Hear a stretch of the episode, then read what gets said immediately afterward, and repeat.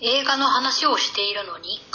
ず脱線して違う話になるポッドキャストこのポッドキャストでは私たちのお気に入りの映画を紹介し脱線しながらおしゃべりをしていきますはいはいはいいやーさああのー今日録音してる時点で2月末じゃはいはいはいんめっちゃ早くない びっくりしちゃった2月ってめっちゃ早いよねだってさ少ないもんねそうなんかうわうわうわってなったなんかいや早いよ2月末っていうかさこんなに暖かくなっちゃってもう急にね終わりですかね冬うは、んはい。というわけで、そんな私が劇場で見何のた話 映画を紹介します。ちゃんくみちょー最い近はい劇場行ってて偉いよねあ、そう、なんか、いいなと思って、いなんか、急に、映画館いいなってなって。あとね、最近、だって誰にも邪魔されないからさそうで、最近、なんか、ツイッターかなんかでバズってたやつなんだけど、うん早朝の映画館その1回目の放映放映っていうの1回目の回はいはいにはい行く人っ上映会て映画のためにわざわざ早起きする 人がほとんどだからめっちゃマナーいいっていうあー確かにでそれやったら確かにそうなのなんかみんなめっちゃ集中して見てんだよ ねあいいじゃんと思ってなんかそれ最近やってるあではいちゃん組チョイスはい鹿の王あ鹿の王ねはいはいはいはいそうなんです。鹿の王、ユナと約束の旅。2020年に、2022年2月4日公開だね。えっ、えーと、えいつもの映画 .com から引用させていただきます。やってると思がう。バンバンやってるねうん。はいあのね、これちょっとファンタジーだから、造語が多くて、多分ストーリー言っても頭に入ってこないと思うけど、まあ聞いっていうて。かすごい声優陣だね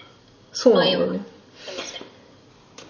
えー、と精霊の森人で知ら知られる上橋直子直子による2015年本屋大賞を受賞したファンタジー小説をアニメ映画化最強の戦士団独角の最後の頭であったバンは強大な帝国ツオルとの戦いに敗れ奴隷となり岩塩港に囚われていたはい奴隷になってたのねこのバンっていう屈強な男が結構あのヘビーな始まりだねそうあ結構本当にヘビーだった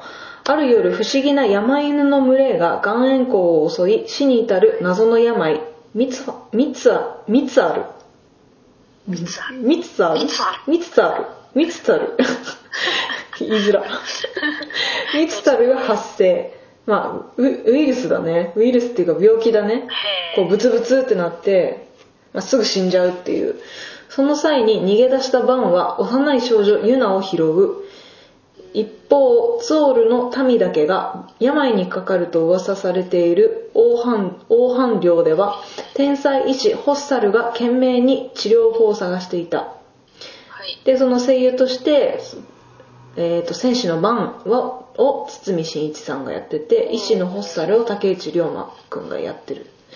でバンを追う謎の戦士サエをアンがそれぞれ演じているとっていうかマジでさ、うん毎回思うんだけどあの俳優がやっちゃうとさ、うん声優の仕事いやそうなそうのだよねそうなのそれがなんか心配になるいつもなんかだってこれ堤真一竹内涼真アンでしょうんこんなんもうなんかみんないい声だいい声でうん声優さんね やらせてあげたいやれそうやらせてあげたいよね普あ通にと我々もさ声優さんの声でちょっと聞いてみたいそうそうそうそうそういうのもあるんだよねあれかな何者ねだりなのかなあの声優さんのばっかり聞いてたら、まあ、俳優さんの声を聞いてみたいよねってなるのかもしれないしねうんまああとプロモーション的にもねこっちの方がいいのかもしれないバランスが難しいですね、うん、でこのアニメーションをやってるのがね広角機動隊をやってるところらしいようんうんプロダクション IG っていうとこへえろでねまず推しキャラを発表します早っ推しキャラはですね天才医師のホッサルっていうあーじゃあ竹内涼真竹内君涼が声がやってるあのね真絶対1組好きじゃんいや、ね天才医師あでしょ でねキャストを見ないで行ったからああ知らなかったの誰がやってるとかだからどこのイケボ声優さんかなとか思って たよ最後こうエンドロール見たら竹内涼真って出てきてえーと思ってもうあ分かるそのその二重のさ勝手なあの驚きもさ、うんあの好きになっちゃうきっかけだよねね分かるわでもなんかあの人多彩だね竹内涼真って、うん、歌も上手だしさああそうみたいなんか特別何か見たことないけどなんかあそうそうゴチで歌ってたのかなすごい上手だったへえびっくりするぐらい上手だったおへえでこのホッサルっていう医師はまず、まあ、医師だけあってクレバーでしょはいはい天才天才って言われるぐらいクレバーで、まあ、声がいい長髪ああ美形人当たりが良くてでも芯が強くて根性がめっちゃあるっていうもうなんか超めちゃくちゃロン毛じゃんそうまあなんかクラマっぽいよねでもやっぱりどうしてもでちょっと切れ長の目でねそうでもなん塩か顔ねいいね柔軟性もあってねマジで魅力的なキャラクターだったああそうそうでねこのキャラが良かっ白衣ためっちゃ良かったわーっていう話をねおたともにしてたら「君はさ声張らないキャラ好きだよね」って言 われたああなんかあなるのちょっと透かしてる感じね透かしてるっていうかなんかこう熱いキャラじゃないんだよね私が好きなあーなるほのこどう内に秘める熱さみたいなそうで例えばさ配給の研磨くんとかわかんないかちょっとごちょっとごめんなさいあのわかんないですあじゃあコナンの灰原愛はあ女の子なんかあのクールな女の子ギリわかりますあとあーあの呪術可愛い子ねそう呪術廻戦の犬巻棘とか伏黒恵組とかじゃでみんな分かる人は分かるんじゃない、うん犬巻棘が私の好きなキャラクターだから結構ねへー一貫性があったよくよく考え たらいやそれはそうだよ私もだって悠々白書だったらユ介だしなんかあれだよね赤レンジャーだよねそうそうそう私青レンジャーだもんだったらあの花道だし、うんまあそんな感じで推しキャラの話でございました青レンジャーねなるほど、うんでも私ね緑レンジャーぐらいも好きなんだよね結構あの緑スラムダンクだったら宮城縁亮太とか縁なし縁の下の力持ち的ななんだろうなあの名脇役みたいなはいはいはいはあいと幽遊白書だったら比叡とか、うんうんあとあと敵敵も好きなんだよね敵の一番強いやつも好き黒黒 くレンジャーでいうと黒みたいなそうそそうそうのなんかダークホースなんだダークホよースじゃないかレなンんジてャーいうの例え急レンにジャー例ええこんな色あるんみたいなな んかシルバーみたいなね そうなんかビジュアル的には味方と思ってたけど実は敵だったとかさわかるありそでもうね有無を言わさず強いやつが好きとにかくうんあー最強キャラねあの潜水とかねうん幽遊白書で言ったら、うんはいあのスラムダンクもうもういいですねもういあもういいでいですすねおお腹いっぱいでございます、あごめんなさいはいで私はとっても面白く見たんだよこの「鹿を映画あねなんか話の内容こんなあのシビアな感じのものだとめっちゃシビア思わなかったうんただあの原作がさ小説3冊にわたって漫画編も1冊あるんだけど計4冊あって、まあ、そのうちのよ3く2冊時間でまとめたいのやそうなのだからもしかしたらその原作ファンの人は物足りないとか多分相当削ってるじゃんこれだっていろんな説明が必要だもんね、うんそうそうそうだから物足りないとか思ってるのかなとは思ったそのそういう意見を聞いたわけじゃないけど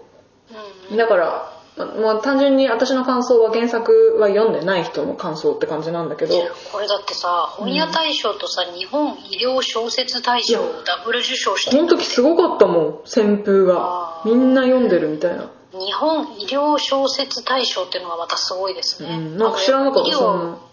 このウイルスのそう蔓そう延そうあのね2015年で受賞してんのねあのーなんていうのワクチンの歴史みたいなのにもちょっと触れてるんだよねあそうほん本当の本当の歴史みたいこなのれ上映時間はね113分だねだからもう全然2時間以内に収めてきてるアニメーションだからすごいねねすごいであのーでねレビューをそんないっぱい見てないんだけど軽くチラッて見た時になんか難しすぎるから頭に入ってこなかったみたいな話があったんだけどそれは私これ難しかったんじゃなくてファンタジー体制ない人があこうなんていうの言葉を聞いてもこう耳通過しちゃうみたいな感覚なんじゃないかなと思ったそれわかるわなんかジャマイもたまにありますからで不思議な力とかさなんかそういうのも出てくるからそういうのが慣れてない人はもしかしたらポカンってしちゃう部分もあるのかなとはあ思とっただただ造語のカタカナが多いとさ、うんなんか疲れるよねあのあれもそうだったあの巨人 あ「進撃の巨人あれもさ名前確かに国あのエリアもうなんか全部カタカナの造語だった」から、うん聞き馴染みないからねだからさゲームとかやってる人はすごい入ってくるかもね、あの「ファイナルファンタジー」とかいやさ私も前はそうだったんだけどさファンタジー小説とか読むようになってから全然大丈夫になったんだよねああもうこれも訓練だね、うんで分かんないのもあ分かんなくてもとりあえず一旦置いとこうってできるようになるのああでだんだん馴染んできてっていうのがに抵抗がなくなるうんそうそうなんあかとあれだもんねよくなんだっけそのあ今何をとしたかすごい一瞬で忘れたからうわ怖っ 怖っ なんだっけ超怖っなんだっけいやなんあかれなんだっけその慣れてない時はその引っかかるのがずっと気になっちゃって集中できないみたいなのがあったんだよねだから推理小説とかばっかり読んでると2時間ドラマとかばっかり見てると、わからないこと気になるよねあだーってわかるじゃん全部わかるわかりながら進めていくじゃんあああいうのって確かにねなんかこうなんだろうな鍵を1個ずつ集めてうんうみたいな、んうんうんそうだねあ今思い出した思い出した、うん言おうとしたことあのさよくさあの洋画は全部洋画じゃなくて洋画に出てくる外国人は全部同じに見えるとかうん黒人映画に出てくる黒人の区別がつかないとかさそういうあのひいうふうに言う人いるじゃん、うんあそういうのもさ多分なもるっと見ていけば、うんそう慣れ慣れの問題っていうか絶対そあの絶対訓練だよううね、んそう絶対そうだからそこまでしてみたいかっていう話なんだけど、まあまあそうなんだよねうんただこの鹿の王はさラストが秀逸っていうかあここに着地するんだみたいな確かにこれどうやって終わるんだろうと思ってたこのそうあらすじをめっちゃ切ないんだよねハッピーエンドなのに切ないっていう絶妙なそうだからうん見ないでスルーするのももったいないっていう感じかななんかなかなかこういう作品じゃないとこういう結末にできないよなっていうその実写とかファンタジーじゃないものではこういうラストにならないなっていうところがあるからちょっとでも気になった人は見た方がいい映画体験になると思うなちゃん組の小説はまだ読んでないのそれがね読んでないんですよまあね3冊あそうる3しな冊だったから1冊だったらもしかしたら読んでたと思うけど気になってパラパラってして今「鹿の王のバン」っていうさ主人公の堤真一のさ、うん画像検索したんだけどめっちゃかっこいい ね、やっぱり主人公が一番好きですそういう話あ屈強な男 なんかあのひげ面でさ、うんかっこいいよでもなんかこう声なんだろう声がさまあ声はまんま堤真一なんだけどてか堤真一っていい声しているい声してんだよそう低音ボイスでさそうだよねなん最初はちょっといろんなものを失ってて感情も欠落してる感じなんだけど徐々にこう感情を取りただ戻してい強くいただ強いっていうそう選手そねうそうそうそう家庭でまたさらにかっこよく見えるって感じだと思う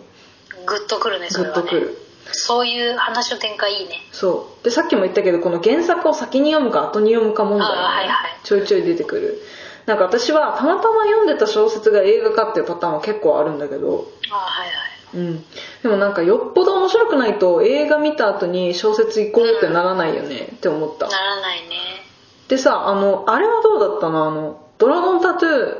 ー」のシリーズあるじゃんなんだっけミレニアムだあああれどどっちから入ったんだろうな多分映像1個見て映さ画から入ったんじゃなかないかなそうでその後に全部読んでたよね私だってあれ結構鬼のようにハマったから、ね、相当好きだったかんだなと思ってだらかドラらマシリーズも見直したしマジそうだよあのだからスウェーデンのうんうんおんちゃんのドラマも全部見たし、うん、あと映画も見たし、うん、あの原作も読んだ すごいねすごいハマりっぷりだったんだね今考えると結構好きだったねあれはでもあれだどっ作ちか者ら入ってたんだろう作者変わっちゃってからはもうダメなんだあそうそう、まあでも読んでない読んだよ読んだあけど読んだんだうん作者変わってからも読んだけどまあてか作者変わってからはいいいスタしか出てないからあそうなん一冊だ読んだけどまああのなんどっちから入ったのかも忘れちゃったなあれてか誰から何を教えてもらったのかも忘れちゃったあれ珍しいよこねれちゃんまいやそういう確か小に説に手出すって、そうだねうんどういういきさつだったのかなと思って忘れちゃったっていう 忘れちゃったけど誰かから教えてもらったのかもしれなういんな、あれ原作もおもろいよみたいな本当に記憶が欠落してるからもわかるうどこかへ行ってしまいましはいそんな感じで鹿の王のご紹介でございましたたはいバイバイ